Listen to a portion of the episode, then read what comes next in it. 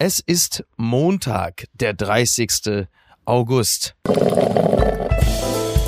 Apokalypse und Filterkaffee. Die frisch gebrühten Schlagzeilen des Tages.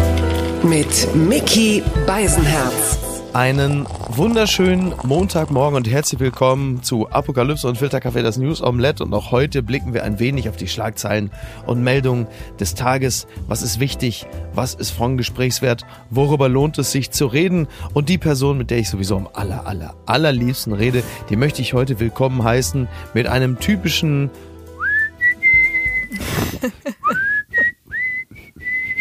Guten Morgen, Niki Hassania. Guten Morgen, Miki. Guten Morgen, Niki. Spüren Sie auch diesen Wind der Veränderung? Es kann auch einfach nur Flatulenz sein, weil man halt dann doch auch ein bisschen angefasst ist emotional. Ähm, bevor wir gleich zu dem Thema des Tages kommen, wir hatten doch die Tage über diese Milk Crate Challenge berichtet, ne, wo Menschen irgendwie auf Milchkisten gestapelte äh, Pyramiden äh, steigen und sich alle bitter auf die Schnauze Ich legen. wollte so gern mitmachen, weil wann immer man diese Clips sieht, hat man sofort das Gefühl, ah, der macht's nur falsch. Ich könnte das besser machen. Könnte Und was ist jetzt daraus geworden? Das war doch irgendwie ein Riesenhype. zu viele Verletzte, also auf den Intensivstationen, die waren halb voll mit Covid-Patienten und von dieser Milk Crate Angehende Challenge. Paralympioniken wegen äh, der Milk Crate Challenge. Tatsächlich Querschnittslähmung links und rechts und dann hat TikTok Gott. gesagt, wir nehmen es von unserer Plattform. Okay. Ja. Ja, dann wollen wir doch mal schauen, wer sich sonst noch so auf dem Weg an die Spitze auf die Schnauze gelegt hat. Die Schlagzeile des Tages. Erste Umfrage nach Triell. Zuschauer sehen Olaf Scholz vorn, das berichtet NTV. Der Schlagabtausch zwischen den Kandidaten von Union, SPD und Grünen ist vorbei. Doch wer hat sich im großen Triell von Armin Laschet, Olaf Scholz und Annalena Baerbock bei RTL und NTV am besten geschlagen? Eine erste Zuschauerbefragung gibt Aufschluss und da ist es so, dass von 2500 befragten Zuschauern und Zuschauerinnen 36 Prozent gesagt haben, Scholz habe die TV-Debatte alles in allem gewonnen. 30 Prozent votierten für Baerbock und für Laschet votierten 25 Prozent. Das heißt, äh, ja, denn das war ja gestern Abend äh, das Triell, also mein R-Triell. Und ähm, ja, da traten die äh, drei Kandidaten an. Und äh, ja, also wie gesagt, die gute Nachricht zuerst, Armin Laschet ist auch gekommen. Immerhin. Immerhin. Du hast das ja kommentiert danach. Ja. Wie hast du das Ganze empfunden? Also erstmal, ich habe ja abends dann da zusammengesessen mit äh, Frau Ludowig, Nikolaus Blome, Günther Jauch, Luisa Dellert, Mozzi Mabuse und dann äh, habe ich erstmal festgestellt, also ich bin offensichtlich in der öffentlichen Wahrnehmung Fan von Laschet, von Scholz und von Baerbock. Die liebe ich gleichermaßen und finde sie alle beschissen. Ich habe ähm, ein paar Dinge wahrgenommen. Also ich habe Scholz übrigens nicht als Sieger gesehen. Es hat aber letzten Endes eigentlich keiner gewonnen. Aber es hat vor allen Dingen auch keiner verloren. Und in diesem Wahlkampf geht es ja vor allen Dingen darum, dass man erstmal nicht abscheißen will. Und das ist formal erstmal niemandem passiert. Bei Laschet hat man gemerkt, der hat so ein bisschen rohes Fleisch gegessen, zwei, drei Ohrlaschen gekriegt und jetzt Armin, du gehst jetzt raus, jetzt zeigst du es ihnen, Champ. Und äh, deswegen war er auch vergleichsweise, äh, sagen wir mal, energetisch. Ja, raus aus dem Schlafwagen, wie hieß es? Genau, das hat er äh, tatsächlich beherzigt und war dann halt auch dementsprechend angriffslustig. Das kam halt eben auch nicht bei allen an und dementsprechend vielleicht deshalb auch die schlechteren Prozente oder die ganz einfache Erklärung, die Leute lieben halt einfach ihre Geschichte, die sie gerne weitererzählen würden und deshalb kommen dann diese Prozente zustande. Was ist dir denn aufgefallen? Also mir ist aufgefallen, dass genau wie du sagst, für mich kein Gewinner, keine Gewinnerin beim Ganzen war. Viel zu vorsichtig und genau das war dann auch mein Eindruck, als es dann zu Ende war und man kurz so Clips sah, wie Annalena Baerbock zu ihrem Team ging und alle so mit ihren Sektflöten da nochmal anstoßen wollten Ja. und ihr so auf den Rücken geklopft haben und da dachte ich mir so, ja, da fällt dieser Druck ab, dieses, boah, du hast nicht noch einen Fehler gemacht. Ja, so ja, dieses, klar. thank God. Genau. Und bei allen dreien eben so dieses, ja, du hast nichts gesagt, was uns jetzt noch mehr Probleme bereiten könnte. Und man hat sich die, die Konkretisierung weitestgehend vermieden. Ne? Du hast natürlich beim Thema Klimaschutz ab und zu mal keine Neuzulassung für Verbrennungsmotoren ab 2030, beispielsweise solche Dinge, aber wenig Konkretes eigentlich. Ja, das Einzige, was ich interessant war, war, deshalb wunderte ich mich tatsächlich auch über die guten Werte von Scholz, weil bei aller Liebe, das war so monoton und, mhm. und einschläfern vom Ton. Also ich hatte sofort meinen Physiklehrer vor mir, ja. wo ich auch immer sofort ausgeschaltet habe und gar nicht mehr zugehört. Ich weiß gar nicht, was er gesagt hat, weil sein Ton echt so und die Osmose besteht aus. Nicole, bitte bist du ruhig. Und, und aber es war der Scholzomat wieder zurück, ja. Aber es ist ein Erfolgsmodell ja, derzeit. Ja, also es, es, war so einschläfernd, wo, wo ich mir dachte, die anderen haben echt schon Punkte dafür verdient, dass sie wach bleiben. ja, nicht, nicht gut. Und dass die Leute ihn dann vorne gesehen haben, da dachte ich mir so echt, das nächste Mal stellst du einfach so einen Stein hin und äh, der Stein ist dann der Gewinner vom Ganzen. Baerbock ihrerseits hat natürlich ein bisschen an Profil gewonnen. Sie hatte den Vorteil, sie stand ja inmitten der GroKo und konnte dann immer mit den Armen nach links und rechts verweisen und sagen, naja, Thema Afghanistan beispielsweise, Thema Klimaschutz, da ist ja einiges versäumt worden. Äh, das war natürlich ein ganz klarer Vorteil, dass man auch wirklich die Opposition gut äh, besetzen konnte. Ansonsten, ja, das war ein äh, völlig okayer Auftritt von ihr, würde ich jetzt mal sagen. Laschet hatte natürlich äh, auch so seine, seine Momente, ähm, gerade wenn es natürlich um das Thema Klimaschutz versus Wirtschaft geht, ne, dann, dass man jetzt die Wirtschaft entfesseln müsse. Die Grünen wollen der Wirtschaft Fesseln anlegen. Und man merkt natürlich bei Armin Laschet auch mal so ein bisschen dieses, ja, hoffentlich kommt da noch was. Wir sind doch das Land der Erfinder und Tüftler, wo ich immer denke, wer sind sind eigentlich immer diese Tüftler, von denen er immer erzählt wird. Das finde ich niedlich. Und äh, Wirkungstreffer hatte natürlich Laschet, als es um das Thema Linkspartei geht. Also würde die SPD mit der Linken koalieren, ja oder nein? Das hat äh, Scholz ja nicht ausgeschlossen kategorisch. Und dann hat Laschet natürlich versucht, ihn daraufhin festzunageln, wie es Laschet eigentlich sonst immer nur erlebt, wenn es um das Thema Maßen geht. Und ging es darum, dass ja bitte auf Anraten von Laschet Scholz doch das einfach ausschließen möge. Und sagte Laschet, es ist doch ganz einfach. Sage drei Worte. Ich mach es nicht. Vier, vier, fünf, nein, ja, drei, vier Worte. Ja. Und das war natürlich, das war natürlich sehr niedlich. Ähm, und ähm, ja, das wird natürlich jetzt immer wieder kommen. Genau, genau. So dieses ähm, fand ich auch dann ganz lustig, wie Scholz dann gesagt hat, ja, sie müssen dann unterschreiben, also die Linkspartei muss mhm. dann im, im Koalitionsvertrag unterschreiben, dass sie zur NATO sich bekennen. Genau. Und dann aber von ganzem Herzen sollen sie es dann also. auch meinen. Und du denkst dir so, wie naiv ist das denn jetzt? Aber ja, Punkt für Laschet in, in dem Fall, aber hat er irgendwie aus Scholz auch nicht rausquetschen können, dieses Bekennen. Nein, das wird, äh, das wird auch nicht passieren. Wobei möglicherweise erübrigt sich das Ganze eh, weil äh, die Linken möglicherweise gar nicht mehr in den Bundestag schaffen. Das äh, deutet sich ja zart an. Trotzdem wird das etwas sein, was in den nächsten drei Wochen als offene Flanke der SPD immer wieder kommen wird. Und es gibt viele Menschen, die es sehr interessiert, ob es am Ende zu einem äh, Bündnis mit der Linkspartei kommt. Und dass sie täten gut daran, das klarzuziehen. Richtig bemerkenswert fand ich äh, die Schlussplädoyers, äh, die ein Minute. Du lachst schon, Niki, was ist dir da so aufgefallen? Es hatte sofort Promi Big Brother Vibes. So dieses, ihr dürft jetzt nochmal in 30 Sekunden die Zuschauer anfeuern, für euch anzurufen, also für euch zu wählen. Und dann ging Annalena Baerbock, auch fand ich echt gut, von ihrem Pult da weg und, und nach vorne und sprach mhm. die Zuschauer direkt an und äh, die anderen dann irgendwie nicht. Und das fand ich dann von Donny O'Sullivan, liebe Grüße. Ja. Der hatte da einen ganz lustigen Tweet zu, dass es so ein, ein Trick. Schaber, ja, so, so ein Trick wäre von Laschet und Scholz, dass sie so gesagt hat, ja, ja, wir machen das. Wir gehen dann alle drei nach vorne und halten dann unser Schlussplädoyer und sie macht es und die anderen dann nicht so. Haha. ja, bei, bei Laschet fand ich es halt interessant, weil das war insgesamt ja, wie gesagt, ein ganz okayer Auftritt.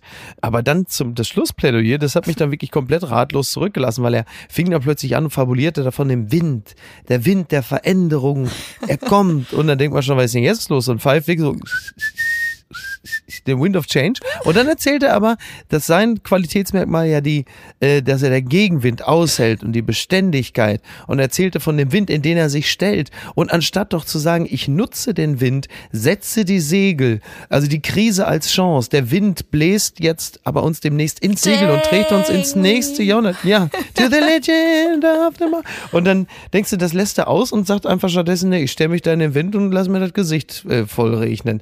Das habe ich, ähm, aber das ist dann die CDU. Das ist dann Beständigkeit oder wie man halt auch sagen kann, stehen bleiben. So, mhm. tja. Wie hast du das Moderationsteam empfunden, Klöppel und Pina Atalay? Ich fand sie gut. Also ich fand beide gut und ich fand äh, zum Beispiel auch sie teilweise äh, recht salty. Ne? So, wenn dann Klöppel zu Scholz sagt, schämen sie sich eigentlich nicht.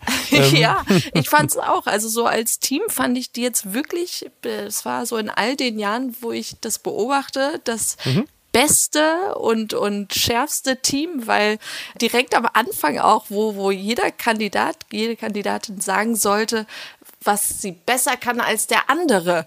Und da dachte ich mir so, ja, wieso, wieso Pitbull Hälter, mhm. die so sagen, die ja, die die die Kandidaten gerade so wild machen wollen und und zum ja. Schießen motivieren ja, und alle waren dann so zahm, so nee, ich sag lieber, was ja, ich so gut kann und ich sag so nein, Nein, beißen, zeig Zähne. Ja, hat Laschet dann auch gemacht. Der hat natürlich ganz kurze Zeit später in Sachen Afghanistan dann aber erstmal die eigene Bundesregierung unter den Bus geworfen. so, also das hat er schon gemacht. Er wollte nur nicht direkt die MitbewerberInnen angreifen, sondern dann lieber, dann lieber das. Ja, also äh, ich, ich denke, das sind so die, die signifikantesten Dinge, die wir da gerade genannt haben. Jetzt äh, wird es bei den nächsten Triellen höchstwahrscheinlich ähnlich laufen. Ich persönlich bin einfach nur froh, dass es, äh, also dass alle drei Kandidaten sich einig waren. Es wird keine Ostseepflicht für deutsche Urlauber geben. da können wir nur wirklich alle dankbar sein. Ich würde an dieser Stelle einfach nur schließen mit dem wahrscheinlich größten Fan von Armin Laschet, einem gewissen Markus Söder. Der twitterte nämlich starker Auftritt und klarer Sieg von Armin Laschet. Und da denkt man, ja. Yeah, genau. Vor allem, dass man sofort denkt, er meint es ironisch, oder? Ja, das ist wirklich der Gipfel der Demütigung. Ne? Blattgold. Baden-Württemberg plant Lockdown für ungeimpfte. Angesichts steigender Infektionszahlen denken einzelne Bundesländer darüber nach, geimpften und Genesenen mehr Freiheiten einzuräumen als ungeimpften. Das berichtet der Tagesspiegel. So ist es das äh, auch, also ähm, ne, man spricht ja über dieses 2G-Optionsmodell in Hamburg beispielsweise. Aber es wird jetzt auch so sein, dass dieser vermeintliche Lockdown für ungeimpfte in diversen Bundesländern kommen könnte, wenn sich halt entsprechend die Hospitalisierungsrate verändert. Also da gibt es den Amtschef im Sozialministerium Baden-Württemberg, Uwe Lahl, und der sagte der Bild am Sonntag, wenn 200 bis 250 Intensivbetten belegt sind, erwägen wir erste Kontaktbeschränkungen für ungeimpfte Erwachsene zu erlassen. Das seien Maßnahmen, wie man sie schon aus früheren Lockdowns kenne, etwa, dass sich nur zwei Familien Familien treffen dürfen. Und dann wird's natürlich richtig interessant. Also wenn das dann äh, demnächst, also ich meine klar, ne, du und ich, wir sind äh, geimpft und genesen oder genesen und geimpft. Für uns ist das dann erstmal nicht weiter erheblich.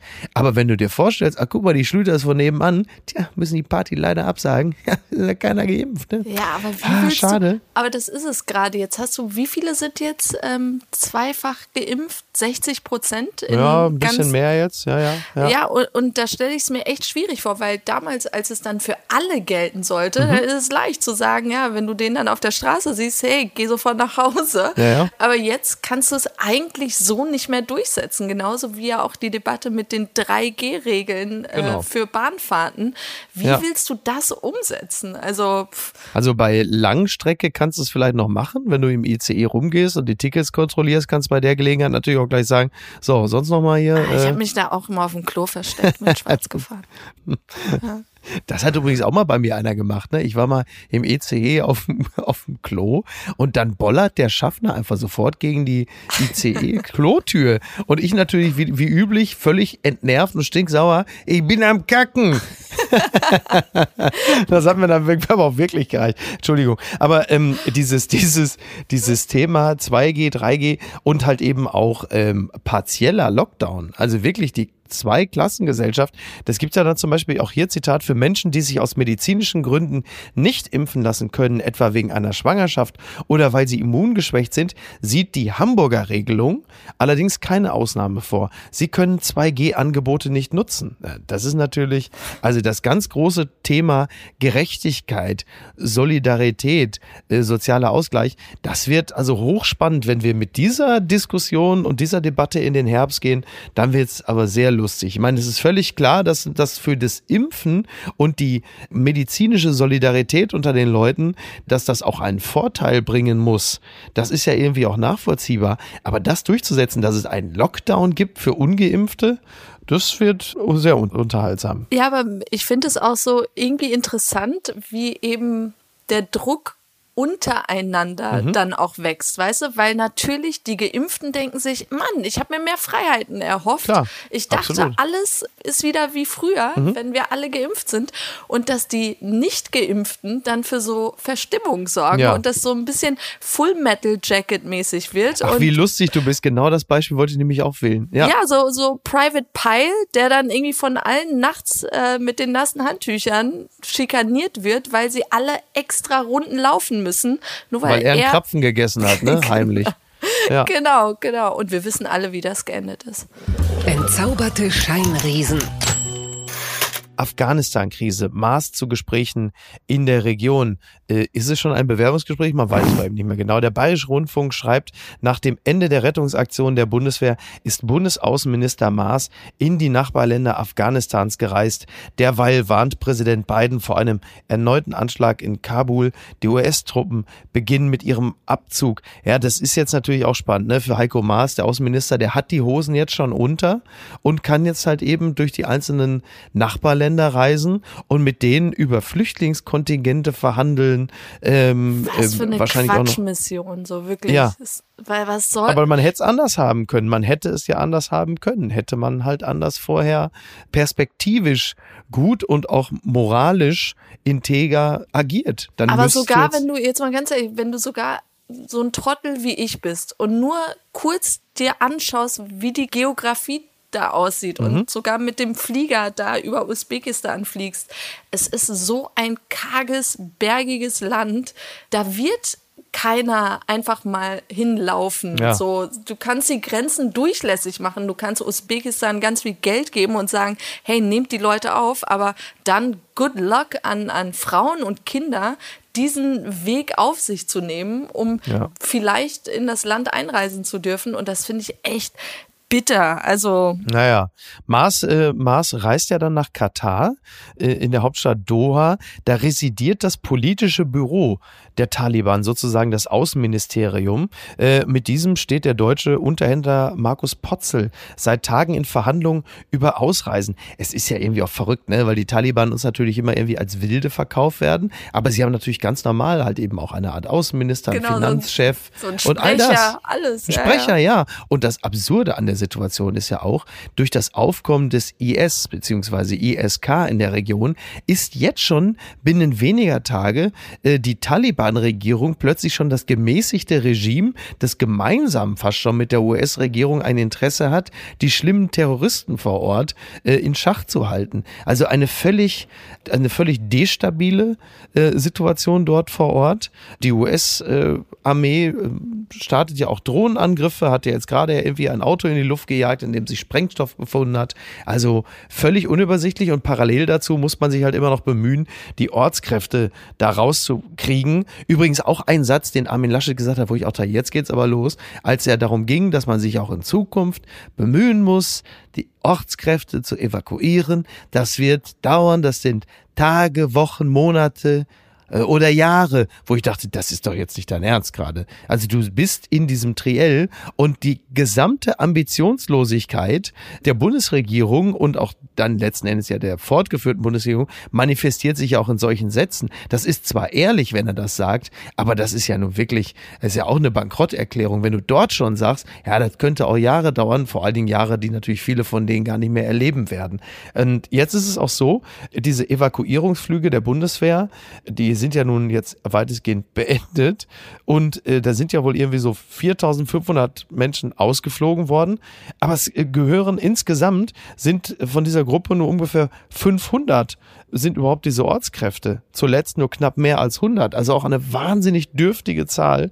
Das ist alles so. Aber mit der Bankrotterklärung, ich glaube, mittlerweile ist der Tenor echt so, das macht den Kohl jetzt auch nicht mehr fett. Also wenn wir schon eingestehen, dass es ein komplettes Desaster ist und ein Versagen, mhm. du hast dann immer noch äh, einen Söder, der sagt, ja, die 20 Jahre waren jetzt nicht komplett umsonst, es war und du denkst dir, doch, jetzt ist es echt noch mal ein Schritt rückwärts, also noch schlimmer als vor 2001 ja. und ähm, ich weiß es nicht. Also ich glaube mittlerweile, was immer jetzt noch gesagt wird, Jahre, Tage, ist dann echt so Potato, Potato. Die gute Tat des Tages. Für manche zumindest, für manche weniger. Verkehrswende in der Metropole. Paris wird größtenteils zur 30er-Zone. Das berichtet NTV. Die Pariser Bürgermeisterin Hidalgo treibt die Verkehrswende in Frankreichs Hauptstadt voran. Neben mehr Fahrradwegen gibt es auch eine Regelung, die das Autofahren weniger attraktiv macht. Auf den meisten Straßen gilt nun Tempo 30. Könnte das Konzept als Blaupause auch für deutsche Städte dienen? Fragezeichen. Da habe ich ja richtig Glück gehabt, Niki, ne? Als ich irgendwie vor einem knappen Monat äh, mit meinem alten Mercedes durch Paris gefahren bin, äh, da konnte ich ja noch mal einmal so, ein, ja, so eine Abschlussrunde drehen mit dem Eiffelturm im Rücken und dann war es das aber auch. Ne? Wie schnell durfte man da 50? Ist das da auch? 50, 50 ja, das war so 50, ja, ja. Ja, ich, ich habe da nicht so drauf geachtet, ich war zu beschäftigt mit Selfies machen. Ne? du kennst mich beim Thema Tempolimit. Mhm. Ich weiß alles, alles spricht für ein Tempolimit. Alles Vernünftige aber ich will kein bist du, wann bist du jemals, wann bist du jemals in deinem Leben vernünftig gewesen? Ich will es nicht. Ich will schnell fahren. Jetzt ist es ja nun so in einer Stadt wie, also wenn wir eine Großstadt wie Paris nehmen, viel schneller als 30 kannst du da an normalen Tagen ja sowieso nicht fahren, bei der Menge an Autos, die unterwegs sind. Aber es ist natürlich klar, also der Trend geht ja sowieso in die Richtung. In Kopenhagen sieht es so aus, in London ist es mitunter so.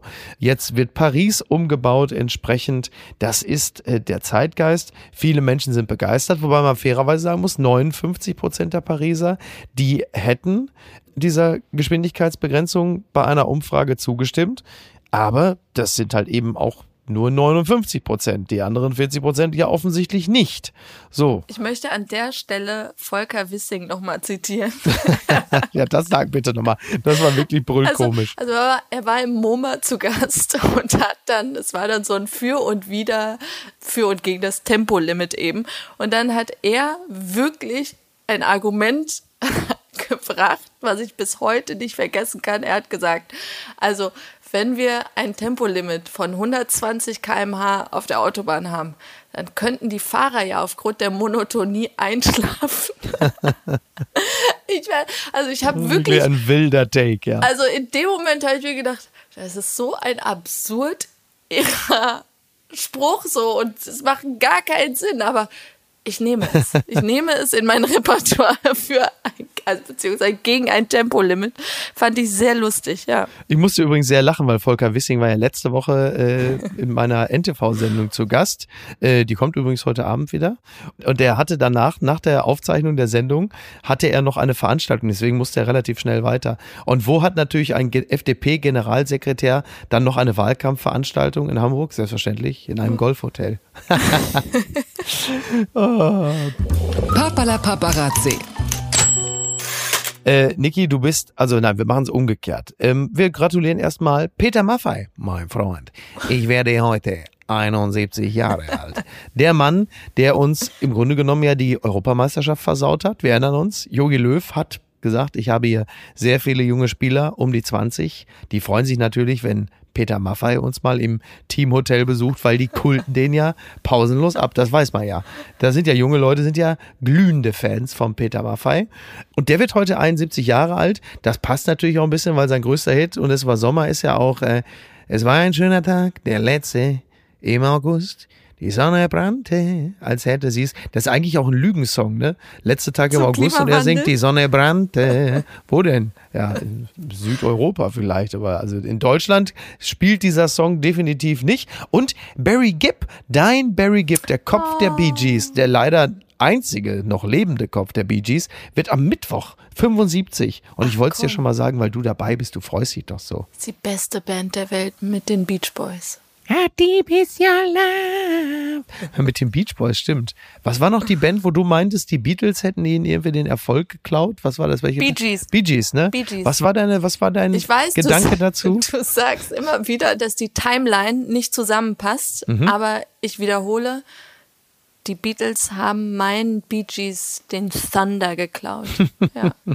Okay, also du mal, vor allen Dingen, was ja auch allein schon deswegen Quatsch ist, weil die Bee Gees ja dann auch wirklich noch sehr erfolgreich waren.